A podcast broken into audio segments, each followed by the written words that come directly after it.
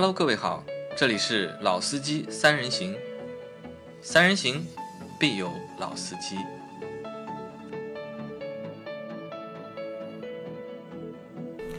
Hello，大家好，欢迎收听老司机三人行，我是杨磊。我是阿 Q，大家好。啊，那今天继续是我和阿 Q 两个人啊。那因为这个星期老倪一直没空，直到周五才会有空，所以这一个星期的节目啊基本上都是我和阿 Q 两个人。那今天呢，和大家聊一台蛮有意思的车。那这台车也是我们在今年的广州车展上面也花了一些时间，就是仔细的去看了或者仔细的讨论了的一台车啊。那这台车的名字呢，叫做保定克鲁泽。不是保定克鲁泽，是保定库鲁泽。啊，保定库鲁泽，克鲁泽就不对了，就啊，保定库鲁泽啊，说错了，保定库鲁泽啊。那为什么？呃，这个这个名字是谁起的？是网上网上传出来的吧？没有这个名字是官方的名字，因为那个先说那个丰田吧，丰田的话呢，其实在很早之前，在国内其实就有卖库鲁泽这一个系列了嘛。但最早的话呢，它的那个翻译过来叫陆地巡洋舰。呃，对对对。然后呢，后来呢，反正也不知道被怎么扣了一顶帽子，就是中国的那个时候用八门那个八国联联联军用炮打开了中国的大门之后呢，觉得这个用一艘军舰的名字来轰中国的门，这个感觉。不是太好，对吧？历史上的典，这个历史上的故事大家都知道，这个心里面总会有那种恨在里头的，然后就改名字了。然后它的英语的话呢，其实它就叫兰德酷路泽，嗯，兰德酷鲁泽，然后的话呢，就直接从音译直接中译成了一个中文，所以就叫兰库鲁德酷路泽。泽啊，库鲁泽。那这个名字啊，就是为什么我们要叫坦克五百啊？因为我们今天聊的这台车啊，就是长城的，对吧？长城集团下面的坦克五百。那我在这里有个问题啊，就是坦克这个到底算一个品牌名，还是一个车型名，还是一个车系名？好这个就要花个几分钟稍微聊一聊了。在去年坦克三百发布的时候，嗯，其实当时的话呢，那个第一批提车的用户的车钥匙都是魏派的一个钥匙，魏派的钥匙然后的话呢，长城一看，哎呦，我造了一个保定普拉多出来，啊，应该说是。坦克三百算不上普拉多，算一个那个超霸，嗯，就是那个美版的那这么呃、应该应该这么说，叫中国烈马，中国烈马。哎，找搞了一个中国烈马出来之后，发现哎，这个市场需求量好好像比我的预期要高很多。然后的话呢，觉得所有的媒体的一个，包括一些大 V、小 V，反正只要是 V，都去做营销嘛。这个车怎么怎么好，有三把锁，配置确实不错，驾驶体验也确实可以，并且的话呢，颜色跟年龄的定位层也符合该类车的一个需求。那好，看到了很好的一个势头之后的话呢，赶紧把 Tank 这个品牌独立出来。坦克本来应该算是一个车型，应该是坦克的话呢，原本是在车系，车系它是在魏派下面的一个独一个车系列，一个魏派下面的高端越野车叫。那所以现后来是因为卖的比较好，所以把它这个品牌就独立出来了。后来不是卖的比较，后来是炒的比较火，卖的太好了。炒的比较好，但所以我我本来也在想，你看，如果是放在魏派下面的话，那魏派本来是是 VV 六、VV 五、VV 七，对吧？那后来现在不都改掉了嘛？改成了就是摩卡、摩卡、奇马奇朵朵、啊、拿铁拿铁，对吧？那我后来在想，哎，都是咖啡嘛，怎么会有一下来个坦克，对吧？这个东西很正常的呀很突兀啊。美国大片看了少啊，对吧？一般像这种装装甲集装甲集团军，特别像这种美式的，呃，美军他比较喜欢怎么配呢？就是说美军的在战略储备的那个后勤部部队，你可以缺水，你可以缺烟，但是咖啡不能少。呃，咖啡啊，然后一般的话呢，就是说，因为坦克车嘛，它有什么装填手，嗯，还有那个驾驶员、指挥官，我觉得那个名字应该这么取：一个车叫装甲手，一个车叫那个指挥官，一一个车叫那个驾驶员，对吧？那但是不管这三个人还还是四个人也好，那咖啡必须要有啊，不然开不动啊。啊，你是这么理解的是吧？那其实当时看到坦克这个，就是我当时只是当做它是一个车型的名字或者车系的名字，就取了一个这样的名字，就是杀伤力啊，其实还蛮大的。因为我们看了有那么多的就是车车型的命名啊，但大多数我们在给车型命名的时候，都是命一些就是比较中性的名字，或者是比较呃意义比较相对简单的名字。或者说经过八卦师傅算过的一些名字，啊，但是一下子就是来了一个就是坦克，对吧？那这个名字听上去就很霸气，或者是很有杀气。那这个你觉得是好听还是不好听，或者好事还是不好的事情？觉得好不好没这个资格去谈论嘛，嗯毕竟是别人家的产品。但至少来说呢，长城这几年的产品，嗯它的命名都比较有特色。坦克算上去一个很大气的名字了吧？嗯那它还有个车叫大狗啊大狗啊啊，大狗里面还分什么哈士奇，哦，其实坦克也不是它第一个有杀伤力的名字，对吧？它之前还有炮，对吧？对，长城炮。长城炮，啊，所以名字啊，就是对长城来说，就是在这个上面，就是它玩的花样还是蛮多的。那其实坦克五百，我们关注坦克五百的原因，我觉得其实两个吧。就第一个原因是因为坦克三百比较热，对吧？因为阿 Q 是其实在节目或者在直播的过程当中说到过、提到过好几次嘛，因为我在去看份的时候，过这个车，开过这个车，也去曾经有也有过这个冲动，对哎，那我在想，就坦克的它的这个就是车型啊，或者现在叫品牌了嘛，它的一个定位到底算是定在哪里的？我认为啊，这个要用沿用那个张波的一句话，就是有一颗越野心的年轻人。嗯，三百肯定是针对年轻人嘛，因为它的外观各方面的话还是比我们传统的越野车比较时尚。但是的话呢，这一些年轻人，那年轻人就意味着什么？消费能力并不是那么的强。嗯，虽然说牧马人在美利坚。在美帝国那边，其实它卖的价格很便宜，但是的话呢，在国内由于种种的原因吧，但它卖了一个豪车的一个价位，价格嗯那么相对来说，我认为更加多的是什么呢？喜欢牧马人的那一种格调，或者说外观精髓元素，但是的话呢，手里的预算银子只有这么一些的一些年轻的用户，但是的话呢，他又平时的话呢，又倾向于什么呢？我就是上下班嘛，嗯家里面可能就一台车，也还没到两台这么一个地步。那我有一颗越野的心，可能说呢，我越野一年就越个一两次，但是呢，配置我必须得有，三把锁我必须得有。我跟朋友去喝酒的时候，我那个车牛逼啊，牧马人去的地方我都能去，牧马人不能去的地方呢，那我估计也不能去了，对吧？所以说是这么一种年轻人的一台越越野车，就坦克这个产品的定位就是越野车，其实对。对？越野车啊，那如果是越野车的话，你定一个坦克，对吧？那我觉得这个名字还是蛮符合的。但我在想一个点是蛮有意思的，就是你说越野车，对吧？或者硬派越野车这种车型，其实是非常小众的。因为我们之前也聊过，就是相关的内容嘛。对那能够选的车型，或者能够看得上眼的车型啊，或者能够热门的车型啊，几乎是很少很少。而且在国内的话，其实本身还有那个北京。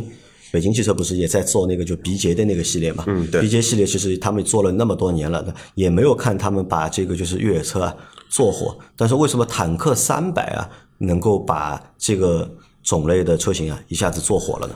那就要说到鼻节，就是说北汽的鼻沟的系列和那个坦克系列最本质的区别在哪里啊？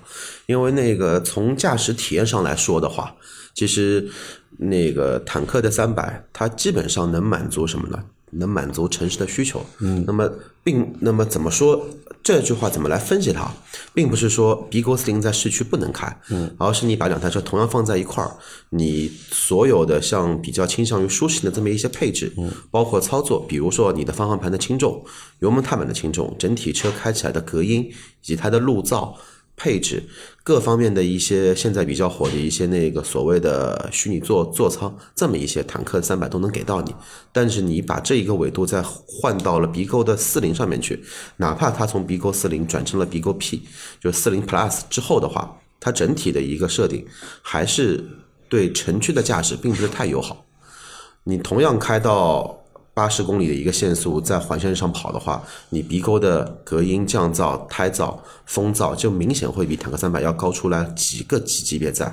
再说内部的配置，你再现现在再去看鼻沟四零的那套内饰的设计，就感觉什么呢？还是比较的山寨一些。中控的大屏，然后跟奔驰一样的出风口，它做不出那一种我们就是说年轻人希望的那一种精致，或者说年轻人喜欢的那一种品类叫轻奢。这种感觉它做不出，并且的话呢，那个车整体的动力性、操作的舒适性，其实还是不如坦克三百这么一个系列。那相比而言的话呢，就换句话说，如果你有专项需求的，就只要越野家里面第二台、第三台车纯粹去玩的，预算又有限，不想买太贵的，那 B 勾四零更加适合你一些。但是的话呢，你要作为城市代步通勤，又要想那个车开起来比较舒服的，那你没得选，你只能选坦克三百。啊，其实就类型是一个类型，都是越野车，但是在产品的就是打磨上面，其实区别还是蛮大的，对。对吧？因为可能一般的话，就是硬派越野车给我们留下的印象，对吧？哪里都硬嘛，啊，其实哪里都硬，但是坦克三百可能给我们留下印象呢，就是稍微就是精致一点。呃，硬中带柔，而且这种柔的话呢，是正好是当下呃这一部分消费者希望有的一个喜欢要的这些东西。对，啊，好，那这个是坦克三百当时就是火的一个原因，这是阿 Q 得出的原因啊。那我们在车展上当时就是看到五百的时候啊，你第一反应是什么，或者第一个感觉是什么？嗯，就是霸道跟普拉多的关啊、就是普拉多和那个陆巡的关系。普拉多和陆巡的关系 对，系就是造了一台那个普拉多，然后我必须得搞一台陆巡出来啊，这种感觉。然后就整个车很大，然后一下子的话呢，就是又把那个年龄阶层嘛，从可能说相对于来说年轻的有活力的那么一些。呃，希望越野的用户直接变成什么了？直接变成相对来说年长的，像老倪那么年龄层次的这么一些用户在里头。啊，就是你的意思就是三百是坦克年轻人开的满足年轻人的这个需求，坦克500的话坦克五百满足一个就是年纪稍微大一点的用户，对中中年用户的一个需求。呃，但我们在想啊，我们在之前的节目里面聊过，就是中国大的 SUV 啊，其实不多嘛，对吧？你过五米的，或者是能够达到五米尺寸的 SUV，其实是不多的，并且呢，价格要卖的比较高的就更少了。之前我们聊过一期领克的零九，09对吧？零九是应该是车身是到五米，然后价格是过三十万。当时看的话，就是领克零九好像已经是国内自主品牌里面最贵的一台 SUV 了，尺寸最大，然后价格最高的一台。但是没过多久，那坦克五百现在，因为它现在不能还不能算上市，对吧？因为价格还没有完全还是预售嘛，预售的一个阶段。那坦克五百来了之后，好像一下子就是在这个尺寸，对吧？在尺寸上，在这个级别上，哎，它好像又变成了第一名了。嗯把电车排除在外的话，把电车排除在外，那其实油车领域的话，应该来说是坦克五百会目前来说在主流车系里面算是最贵的一台，但是其实还有另外一台是比它还要再贵一些，那台车只不过那个车杨磊肯定不知道。呃，刚刚我们提到了一个词叫保定陆巡嘛，其实我们国内有一家汽车厂商，应该叫黄海，然后他那个直接是把那个陆巡的生产线给扛过来了，然后用的还是丰田的 V 八，那个车的价位应该是卖到四十多万。有上市吗？现在呃，它因为排放是国五的嘛，嗯，它属于一个极少数人群的一个一个消费的一个群体，有上市也是量产车，但那那个不能算是一个大众的产品，只能说算是一个冷门的车车系吧冷门中的小众。嗯，但是主流的国产品牌里面的话呢，应该是属于最贵的一台。因为当时我在车展上看到坦克五百的第一的反应啊，就说哎这个车大，一是大，二呢是什么呢？霸气。三是什么呢？就觉得就是这个车，其实你很难从这个车的外观上面去看，就是这个到底是一个越野车，对吧？还是一个就是正常的一个城市的 SUV？其实从外观上，我觉得是比较难去分辨的。甚至因为我之前也对坦克三百了解，其实也不多嘛，嗯，那么就看了一下内饰，对吧？坐上去看了一下，那么周围看了一下，那其实我当时就觉得它只是一台看上去很大的正常的，对吧？大的 SUV 和越野不越野啊，其实没有什么就是太大的关系。然后再看了一下它的那个配置啊，那个配置好像也蛮厉害的，它那个动力总成是三点零 T 的 V 零六 T 加轻混的 V 六啊，然后九 AT 的那个变速箱，对吧？看了一下，哦，蛮凶的。但是再仔细看一下呢，这两个东西啊，都是长城自己的。对，呃，你怎么看待这套动力总成？动力总成看数据的话呢，现在来看三点零 T 的机头，三百七十匹不到的马力，嗯，只能说算是目前三点零 T 的方案里面的话比较主流的一个动力。但是的话呢，这个动力有它的一个优势啊，因为既然三点零 T 嘛，它扩展性肯定会有，那就看后续的长城的，不是还有一个多少五百，还有个七百，不是八百嘛？八百应该也会用这个动力的总成在，因为它的可变的一个量容余会比较大一些。嗯，那再说变速箱的话，也是长城自主研发的一套九 AT 的，而且是带轻混的一套动力系统。只能说，呃，长城在逆风而上吧。逆风而上，逆风而上，逆风是怎么来逆风呢？因为现在大家都在做电气化或者说电动化的趋势下，嗯，它居然应应该是国内唯一一家还在自己做三点零的一个机器的一个厂商，居然还做成了一个量产车。但是的话呢，其实从之前的资料上面来说，其实长城很早就开始研发这一台发动机了，因为从 H 九上市的那一刻开始起，就有很多的小道消息。都在说 H 九将来会搭载一个三点零 T 的机头，但是直到 H 九现在基本上已经虽然上音了，应二零该是二二款，我觉得应该是没有声音了那个车。但是长城的话呢，官方也辟谣了，说 H 九继续会生产。嗯，然后的话呢，但是它那个也没等到三点零 T 的机头的上市嘛，那后来后后续出来了一台坦克五百，用了这么一台新的动力总成。那我在想一个问题啊，就是三百是满足的年轻人的这个需求，那五百真的能够满足就是年纪更大用户的需求吗？五百的用户群体啊，在我看来的话呢，更加接近于之前买哈弗 H 九的那一批用用户，就类就类似于什么呢？你买一个像张波那样的，买一个那个江铃福特的探探界者，叫叫叫什么？对，探险者还叫探险者？探险者呃，探险者啊，不对，江铃福特是，反正我忘了，就是那那那个越野车的这么一部分的用户，价格差不多嘛，三十多万。然后你买一个顶配的 H 九，价格也将近三三三十万。但如果说你这个价位去买一台丰田的普普拉多，它在世的时候三点五的 V 六最便宜的也要卖到四十七八万。然后你再看内饰的配置，再看动力的总成，其实你再把坦克五百拿来做对比的话，那就没可比性了。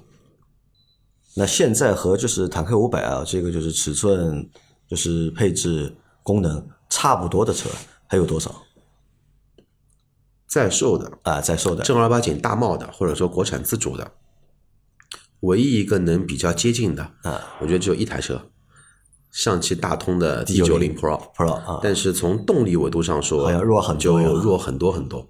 而且从内饰的这种豪华感的这种方面来说吧，这种就第一，不管从图片来说，还是从实际的乘坐来说的话，其实内饰的这种感觉的话，坦克五百会比 D 九零 Pro 要高很多很多，而且 D 九零 Pro 卖的也不便宜。你选一个它现在目前推荐的那一个双双增压的柴油机，嗯，选六座选满配置的话，也得三十万。也要三十万啊。那它那个坦克五百的话，我看哈预售价是三十三点五到三十五点几三十到三十三点五到三十九点几，三十九点几，它有个限量版嘛。啊，它有限量版啊。好，那这个车就是吸引你吧，或者对你就是有吸引力吗？对我有吸引力啊，对我有吸引力，应该没对对我这个用户来说的话，应该是没有吸引力，没有吸引力，但是就感觉这个东西比较好玩。比较好玩的点在哪里呢？好玩点就在于现在你想啊，连现在还在做这种这种尺寸，其实它的尺寸的话呢，我认为啊，可以把它定位成这种大型的硬派的 SUV。在早个十五年前，这个尺寸就是全尺寸的 SUV，然后这个尺寸还带大梁的，然后又又是带这种要把硬派的东西关联起来的车，没有了。你找不到第二台车了。卫士都做那个大梁改成那个承承载式了，然后那个兰德酷路泽新的 LC 三三百算一个，但那个车能不能进国内还是个未知数。雷克萨斯的 LS 五七零也进不了国内，那现在还还有什么车呢？没了。啊，那就在功能性上面，对吧？其实是吸引你的，因为同功能的车现在越来越少了，没有了。啊，但我在想啊，就是你看这种车本身就很小众嘛，嗯，对吧？就像像这种硬派的 SUV 啊，或者你尺寸做到那么大，那本身就是一个很小众的一个市场，本身关注的用户啊，其实本身不多。但是呢，这从坦克三百开始啊，从坦克三百开始，他们的那个就是热度啊，好像一直保持着不错。你说这个热度是天然形成的，或者是说炒作的也好，就不管怎么样，就这个热度一直在。那我就想问你啊，就你觉得为什么他们会能有这个热度？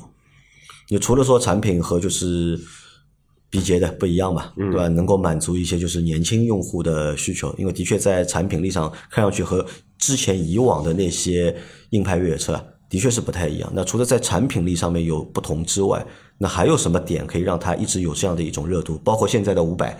五百上市其实热度也蛮高的，我甚至在网上看到什么新闻，看到就是大家都去抢那个预定的名额嘛，嗯，都觉得这个预定名额本来早期说那个预定名额你拿了之后还可以转让，对吧？对一个名额可以卖几万块钱，很很香啊，很香，很香这个是在如果这个事情放在就是三年前或者放在五年前的话，就是很难想象的，对吧？长城出一台车，对吧？长城出一台车需要排队，需要等，需要加价。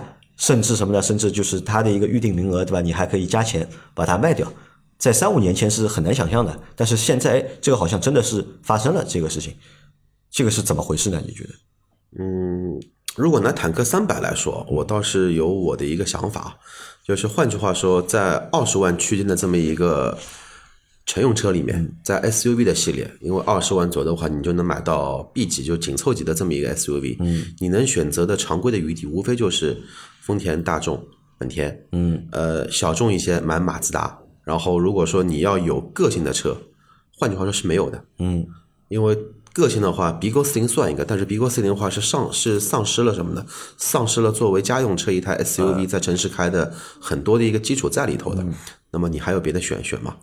基本上就没有。没有嗯但是如果说二十万左右，我能给你买到一台，可能说品牌力上面欠缺一些。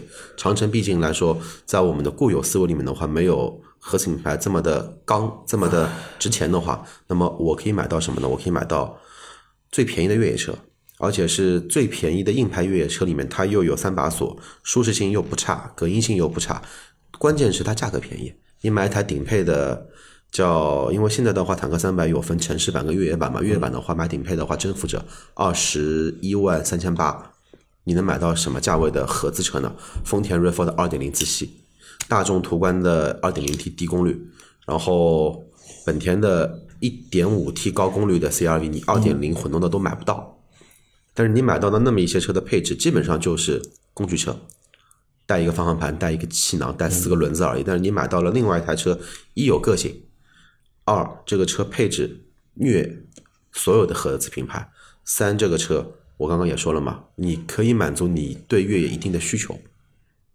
那还是产品力。你觉还得就是坦克三百能够火或者能够热，主要还是依靠的是它的产品力。因为刚刚为什么一定要去合资品牌去选啊？因为合资品牌这些车相对来说比较大众。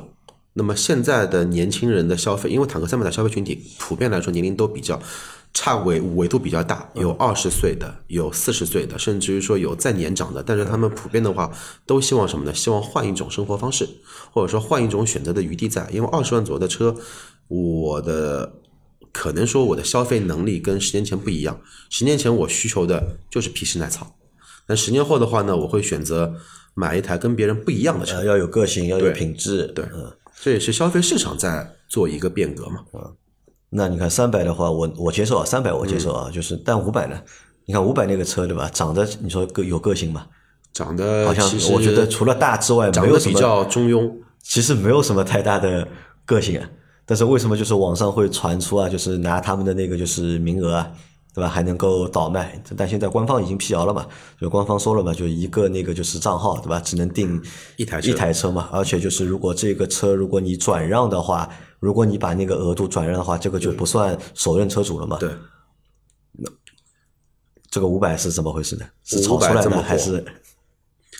那这个其实就很很什么的，其实这个就有一些很违背市场的一个需求了。因为上到三十万的一个价位里面的话，或者说四十万价位三四十万的话，你可以买到所有的豪华品牌入门级的 SUV，甚至于说买到它的中级 SUV。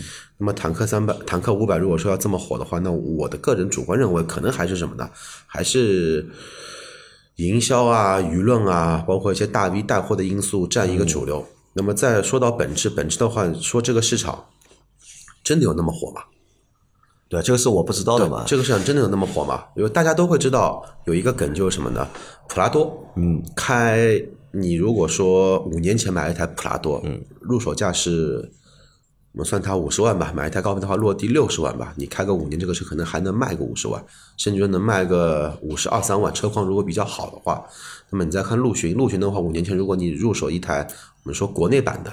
一个那个四点四点六呃四点四点六的那么一个动力的话，可能入手价是一一百万，现在可能还能卖个一百一十万。那这个又是什么呢？因为陆巡的用户跟普拉多的用户，我认为啊，跟买坦克五百的用户会有本质的区别在里头。因为如果说陆巡的用户跟普拉多的用户，如果失去了丰田的 logo，或者说这个车它不叫普拉多了，他会买吗？这个我不知道，因为我们我之前还在节目开始前也问你了嘛。这个陆巡的话，就是本来要，因为现在没有卖了嘛，对吧？本来卖卖多少钱，对吧？八十、一百，呃，本来比较乱，嗯，因为陆巡包括普拉多，因为都会有中东版，都有平行进口车嘛。最便宜的时候，二点七的中东版的普拉多也就卖到四十不到三十。普拉多便宜嘛？那陆巡三十贵七，陆巡的话，因为国内的话都是 V 八的，然后的话呢，V 六版本的话呢，基本都是平行进口车，便宜的时候的话，应该是在六十万上下。六十万上，但是但是你想在当时就是要买到这个尺寸、这个级别的车，可能用对用户来说选择不多的，而且在可有的选择里面啊，就陆巡相对来说还算是便宜的，还嗯，可有选择里面，如果一定要把这个越野这个东西拉进去的话，啊那其实你的选择余地并不多。不多啊。因为八十万左右买陆巡，你能买到的车就是路虎揽胜，嗯，的运动版。五年前的话，应该是能买买到，然后卫士当然也能买到。那么你还有什么车跟越野沾边的呢？好像也没有了，对吧？但是丰田在中国的这个口碑啊，就非常好嘛。而且我们前面也开玩笑说嘛，就是为什么丰田很多用户对丰田会有信仰？那我觉得丰田的信仰来源于哪里？就来源于它的这几台大的 SUV 对，大的神车，啊，它的普拉多也好，它的陆巡也好，对吧？因为这几台车在中国的，就是因为最早的时候，就是可能有钱人啊，那都会买丰田的这些产品。哎，那买的人多了之后啊，哎，丰田的这个品牌的溢价好像啊，就那么有那么一点点高了就，对，其实我想换一个维度说这个事情啊，那个好多年前，然后网上有一个叫用户的形象画像，嗯，普拉多跟陆续群的用户下来都是什么呢？大金链子、大光膀子，对吧？身上涂满着纹身，要么就是背着一个皮包，装满的现现金，带了一个大金表，都是这么一种类型的。当然，这个只是卡通人物的一个画像啊。那么，如果再想象一下，如果你从坦克五百上啊下来一个大金链子、大大粗胳膊上面纹着大纹身、戴着大金表的人，你会觉得他是一个有实力的包工头吗？嗯，不知道啊，我觉得会有一些欠缺一些，就那就要请他去凯迪拉克的会场去洗个澡，那所以啊看金链就是子是不是会浮起来。那所以我就在想吧，就是坦克五百的用户到底会是谁呢？因为三百的用户其实画像很明确的，对吧？他的目标受众是谁？但五百的用户到底会是谁？你觉得会有哪些人会为坦克五百买单？因为你前面三百毕竟就二十万，对吧？二十万的话，其实大多数用户如果买车的话，都消费得起，它其实是消费得起的，哪怕我贷个款啊，我都是能够接受的。而且二十万，我觉得也是一个相对理性的，就是购车的价格。但是三百的啊，五百的话就贵了嘛，就一下子就是要到了就是三十多万，要比三百要贵十多万了要。那哪些用户会选择坦克五百？是重度的那种就是越野的用户呢，还是说是会想要一个大车的用户？其实这个可以聊一聊。从用车场景来说，因为你刚刚提到了越野，嗯，越野这个东西其实就是一个无底洞，嗯，然后越野这个东西的话呢，其实又是一个伪命词。为什为什么是个伪命词啊？重度越野的用户，然后真的说要去整天去玩沙漠，或者说去跑雨林、去爬石头的，相对来来来来说，他在四十万左右的预算，他宁愿会加一点钱去买一台牧马人。因为你要论越野性，牧马人就是个标杆，嗯，连大 G 都比比不上的一个标杆在在里头。但如果说你又要，就是说经常性做一些长途穿越的一些用户，嗯，那么他可能需要一台有大梁的、带锁的、动力又 OK 的一台大的硬派 SUV。那么这一部分的用户，他势必来说，他对于什么呢？他对于你的可靠性。对于你的一个车辆本身的一个稳定性跟质量以及它的一个品质要求会比较高，反而会对什么呢？会对你的一些我们说所谓的一些花里胡哨的一些功能，其实并不感冒的这么一些人，就拿车当一个长途的一个家庭一个载体来用的，其实对于科技配置这一块要求并不会很高。那么我们再倒过来看坦克五百，它能满足哪些用户的需求？越野性，你说它有吧？有，嗯，车重两吨多，车长五米多，轴轴距将近三米，你说这个车？不，我觉得不太具备，就是适不适合跑林道？肯定不不适合。适不适合跑沙漠？我认为也没什么不适合，因为 F 幺五零猛禽这个车比五百要大大一圈，那个跑沙漠照样跑，无非就是对人的车技是不是有要求而已。沙漠能玩，对吧？OK，那么能不能玩长途穿穿穿越？呃，包括无人区的一些穿越，那我认为坦克五百有这个能力去跑，但是它也仅仅是适合这么一种中度越野的这么一个路路路线。那么买中度越野车的用户大概是哪些人呢？要么就是家里面可能说事业已经有成了，享受生活，就买一台车，整天在喜欢自驾的，对吧？跑来跑去喜欢，对那个用呃用脚去丈量国土，这不太现实嘛，那就用车轮去丈量我们的美丽的江江山，这是一类。还有什么呢？还有就是一些没有办法，我就生活在大西北，我就生活在甘肃，我就生活在西北的一些用户，我必须有这么一台车，我家里面有有牧场，还还有什么呢？公务车嘛，嗯，边防武警的一些巡逻车，或者说边防武警的一些特种用车，我觉得这种用户群体会比较像那么一些。你说正儿八经的一个，因为我是城市里长大的一个人，你让我在城市里面开一台陆巡，你打死我也不会去开，开了没意义啊。方向盘又重，停车又不方便，油耗又大，你让我在城市里面开台保定陆巡，那也没意义啊。那么这么来分析的话，那用户是哪类用用户呢？就是我说的那一类比较年长，嗯，有一定的积蓄，但是的话呢，呃，可能说啊，对目前的国货还是支持态度的这么一批用户在里头，有时间、有钱、有精力去用你的车轮去丈量我们的一个江山的这么一群人，但这么一群的占比是不是会会很高呢？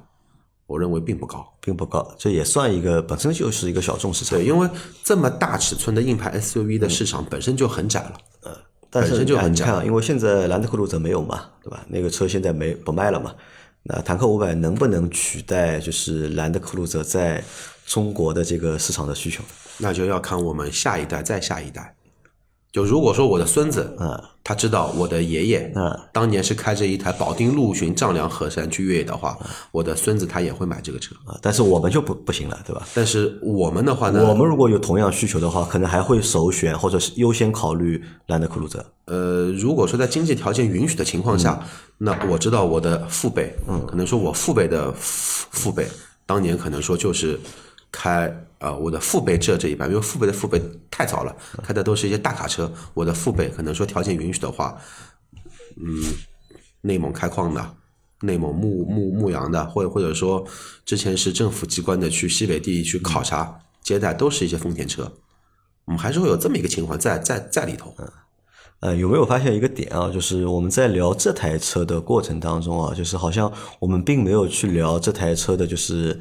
品质怎么样啊？或者它值不值这个价？这方面好像我们没有聊。那会不会是因为就因为这台车比较贵嘛？对吧？一般就是我们聊到比较贵的车的时候啊，就不会去谈这台车的性价比。你说真的贵吧？三十三万五到三十五万五的两款车的一个售售价，嗯，我认为我觉得蛮贵了啊。你觉得蛮贵？作为一台自主品牌的车来说，那如果说排开自主品牌的车，嗯。就是你就把它当你就把它当现在没有自主跟合资或者现在这种讲法来比较的话，其实我认为这个价格并不贵，然后这个价格才是真正意义上的什么呢？一个车该值的这么多钱，就你觉得这个车是值这个钱的？呃，这个这台车的尺寸、配置、功能是值这个价格的？对，至少来说，我说值，因为我说值的原因是什么呢？你放眼全球去望，嗯，全球市场的话，这种硬派的越野车。呃，哪怕你乘用车 S 级迈巴赫，包括你再贵的劳斯莱斯，其实的价价格就是这么一个价格，价格在在在里头。你在北美买，你在日本本土买一台顶配的陆巡，基本上也就是和人民币就三十万人民币上下。那我认为他定这么一个价格，他的利润有保证的前提下，这个价格我就定了没没问题。价格没有问题。对，因为这才是一台车能值的一个价格在里头，而而不是单牧马人在国内卖。五十万人民币在北美卖两万八美金啊，好的啊，那这是阿 Q 对这台车的就是认知或者是理解啊。那最后聊一个东西啊，就是最后聊一个什么呢？就是那这台车你觉得，啊或者我们也不聊这台车了，我想聊一个什么呢？我发现一个点是这样的。长城啊，在最近几年啊，就是动作很多嘛，对吧？包括我们之前就是聊了好多期节目，就说它的名字啊，或者说它的未拍的一些车型啊，其实动作很多。那我发现长城有一个变化是什么呢？它好像在很多的细分市场上面啊，在动了很多的脑筋，或者是做了很多的动作，那有成功的，也有不成功的。那这个是让我看到了什么呢？看到了可能对很多的自主品牌来说，就是。时代可能会正在发生变化。我们以前看到就是一个热门的车型，对吧？你一年这个车型可以卖个三十万台，或者甚至多点的话，可以卖到个四十万台。那再差再差也能够卖个二十多万台。那以前可能很多车企啊都在动这样的脑子嘛，去做一个就是爆款，对吧？打造一个就是能够每月销量过两万、过三万的车型。但是呢，市场其实就这么大，市场就这么大，对吧？每个品牌你都来一个，对吧？每个品牌你都来一个啊，那么挤掉一个月挤掉两万份额，一个月挤掉三万的份额，那其实留给就是新的车型啊，你再要去打造一个新的能够出爆款的车型，其实这个是非常难的嘛。那么长城在做一件什么事情呢？我觉得他们在就是他盯着很多的就是各种各样的细分市场。嗯，那比如说电车，对吧？电车就是虽然它的那个猫系猫系列，对吧？猫系列其实说实话就是也也蛮值得吐槽的一个点啊，对吧？因为呢，因为当中有很多就是复刻或者是模仿抄袭的痕迹在里面，但包括就是这个坦克三百和坦克五百，其实也有很多就是模仿或者是抄袭的痕迹在里面。但至少呢，就是他们好像还是在不同的地方在不同的发力。因为我们以前总是吐槽长城嘛，说长城只有一个 H 六，对吧？嗯然后呢，再把一个 H 六 P 成六台车，对吧？红标的、蓝标的，对吧？尾巴稍微改一改，对吧？做个溜背的，然后一台车硬拉出就是六个车型出来来卖，对吧？当时就一直在吐槽那个长城嘛，那可能长城自己也意识到这个问题的，因为那所以现在他做了很多的事情啊，不管是开新的品牌也好，或者是出新的车型也好，也是在不停的在这么做。但是在这么做的一个过程当中啊，就是对消费者来说啊，我觉得有一个好处是什么呢？有了更多的选择，对，其实或者可以看到更多的产品。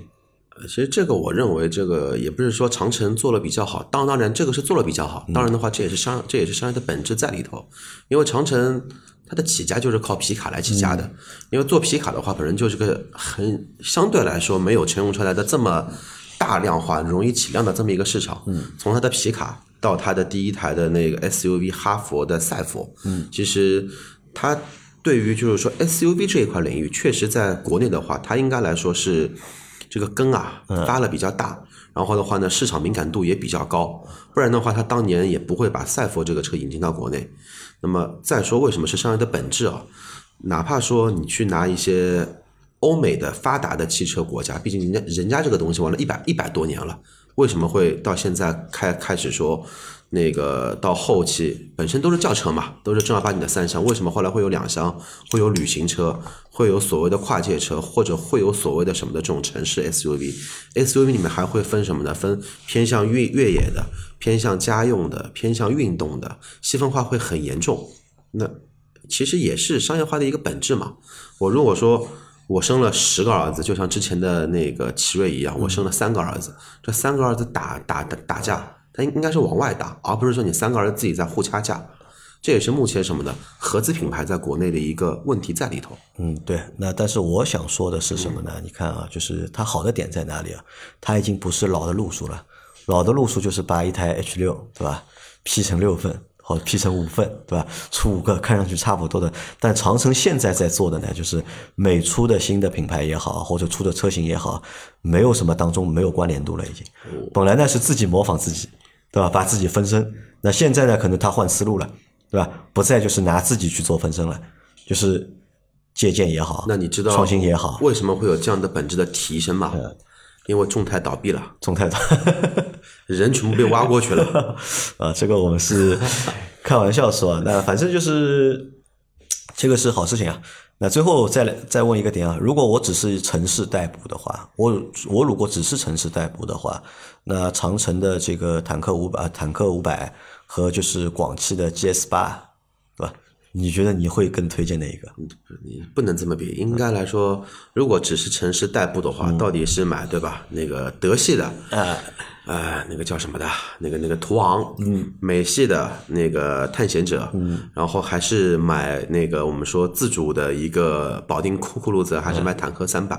那如果说是从这个维度来说，同样三十多万嘛，这个价格来说的话。其实你要论空间论什么的话，其实坦克五百的空间，因为我们那天都有试过嘛，巨大的后备箱啊巨大巨大的像沙发一样般的一个座椅，其实都很美系的这么一个风风格。然后你说车子的气派程度啊，只要把 logo 遮遮上，绝对不输那个叫探探险者和那个叫途昂。但是你要从动力级别来说的话呢，又把别人的弱项变成了自己的强项，因为别人都都是动力最好的，也就是探险者那台 2.3T 的 EcoBoost。嗯，但是这个在 3.0T 面前，嗯，它还是怎么说呢？呃，有劲没地方使，或者说直接是跨级别了。那么你说从驾驶体验上来说，因为这三个车除了途昂我开过，别的车我都还没开开过。但是以我对之前开 LC 两百的这种体验来说的话，城市代步确实会比较累。嗯，但是你再看同尺寸的，不管是途昂也好，福特探险者也好，尺寸都差不多大。那你说是不是能在市区里面开呢？我觉得一样能开，我觉得是能开的。开也开开都能开。那一个就是高架上面晃悠悠的这种感感觉，一个的话呢更加偏向于公路 SUV，一个呢就是更加像个大杂烩，就体验给你的体验会不一样。然后的话呢，你希望满足哪种心理的需求，那你就买哪一种新的需求。但如果说你就是在城市里开，这辈子也没想过开车超过两百公里，像杨磊一样的，那你就别买这个坦克版，买它干嘛呢？买了有意义吗？买了，我认为没任何意义。没有意义。对，因为你的油耗，嗯，你的车船税肯定会比二点零 T、二点三 T 的动力来的要更高一些，车子也更加重，灵活性也更加差。灵活性差的话，也就意味着什么呢？你在市区里面碰到一些应急的情况，突然冲出来只猫，冲出来只狗，你的应变能力会比较差，并不是说人的反应差，而是你的车的反应跟不上的，跟不上。嗯，那你长途不超过两百公里，你买一个带大梁的越野车，就没任何意义在里头。最终啊，这个车会不会热卖？